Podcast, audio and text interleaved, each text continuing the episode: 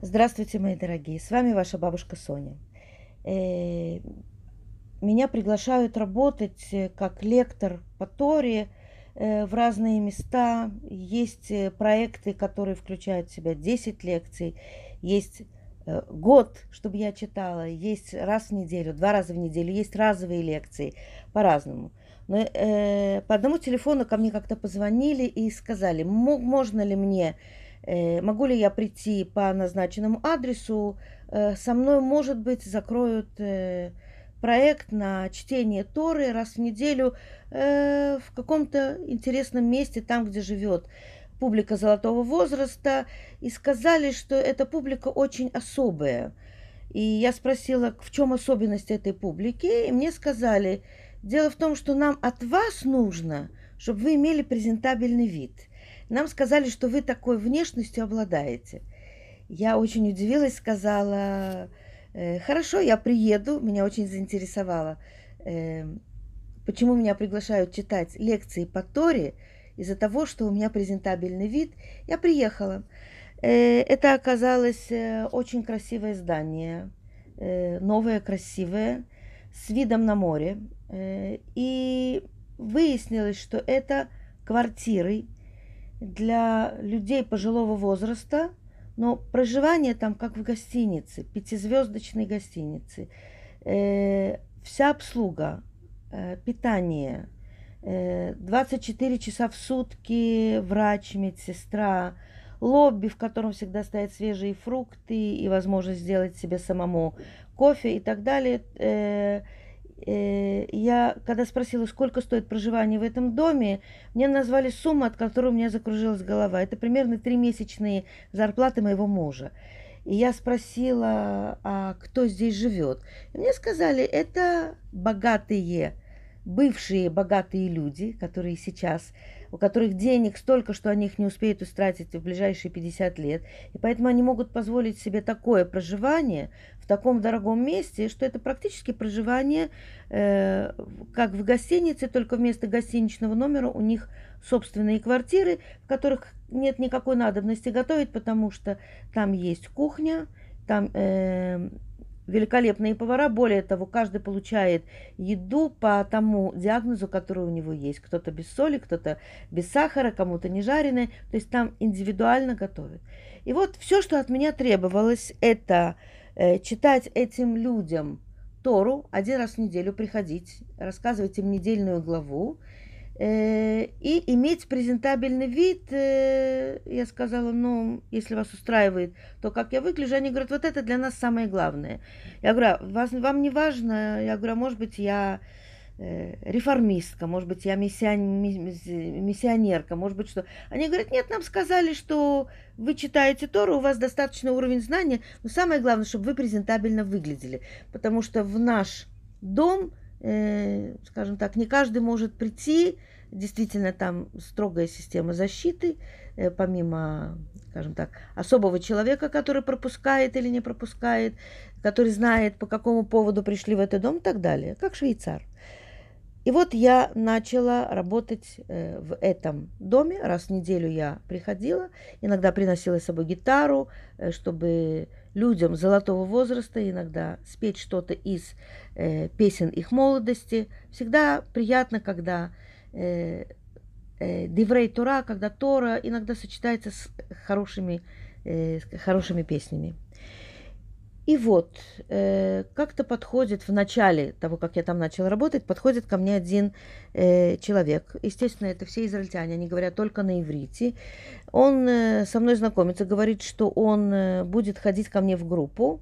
Он еврей румынского происхождения, он э, э, подростком пере, пережил э, э, Вторую мировую войну и он сказал, что он послушает меня один урок, и если его устроит э, качество моего преподавания, то у него будет ко мне очень серьезный разговор. Я подумала, ну, этот, весь этот дом, он с большими претензиями, все эти люди здесь с большими претензиями, запросами, э, богатые люди, которые привыкли к другому отношению, и все. Э, думаю, если он думает, что мое время, скажем так, так легко можно занять. Ну, думаю, ладно, человек пожилой, я уделю ему время. И вот он прослушал мою лекцию, подходит ко мне и говорит, э, да, вы на том уровне, который я и ожидал, и поэтому я могу с вами разговаривать. Ну, я про себя подумала, думаю, думаю, почему-то никто не интересуется, если с моей стороны его уровень меня устраивает и так далее. Ну, это сработало, моя, знаете, чисто женское такое, съязвило, называется, про себя. И вот он мне говорит, э, раз вы религиозная женщина, приходите к нам читать Тору, значит, у вас будут ответы на мои вопросы. Я говорю, я, конечно, постараюсь. Я говорю, а какие у вас вопросы? Он мне говорит, «Э, моя жена, э, добрая ей память, ушла уже в мир иной, э, она меня предала. И я хочу узнать, как, почему и за что. Я говорю, простите, говорю, я вас совсем не знаю, я не знаю вашу жену, я не знаю, что у вас произошло.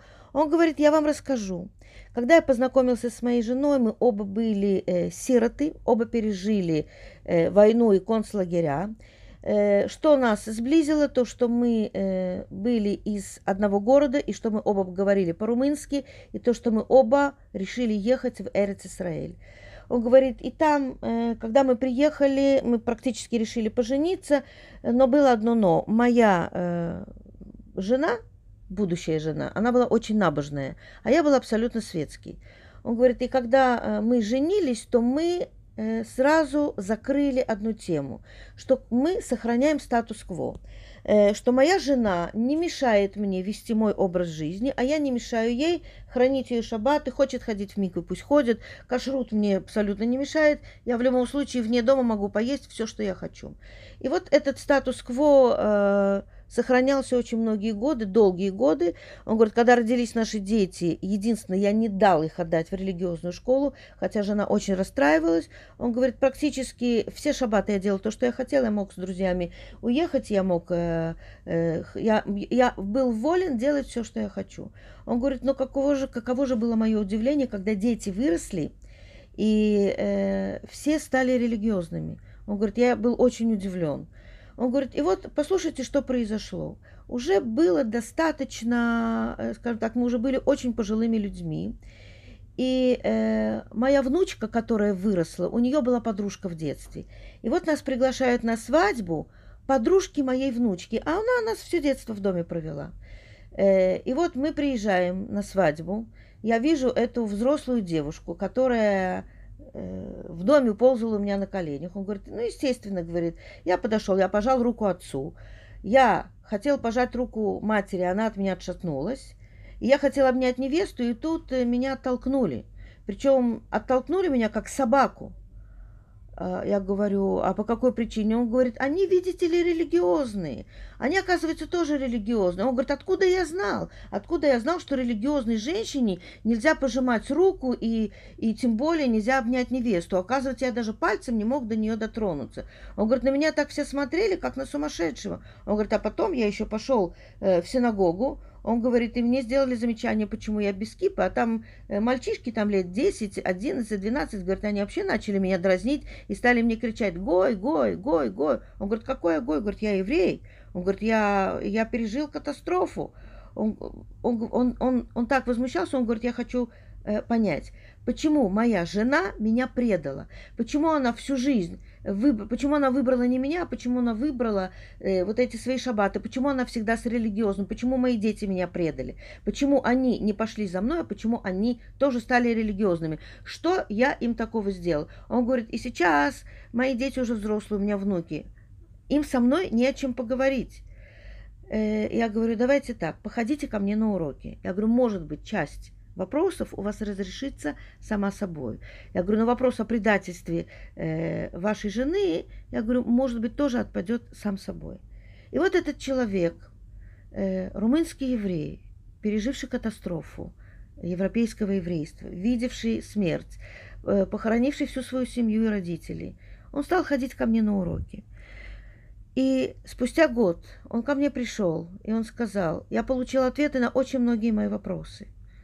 Он говорит, и тем не менее, у меня они вопросы остались. Он говорит, я только сейчас понял, что я фактически совершенно не знал свою жену. Я совершенно не знал своих детей. Я совершенно их не понял, потому что они жили абсолютно другой жизнью. Я только сейчас понял, что я пропустил. Я пропустил в своей жизни все. Я говорю, вам даже в голову не пришло поинтересоваться хотя бы разок, почему ваша жена соблюдает шаббаты. Я говорю, вы никогда не сели на серьезный разговор поговорить уже после многих лет жизни, ведь вы ее, я так поняла, очень любили. Он говорит, я ее очень любил. Он говорит, но только сейчас я понимаю, как сильно любила меня она, что, будучи религиозной, она продолжала меня терпеть вот такого, а, который ни разу не повернулся к ней лицом.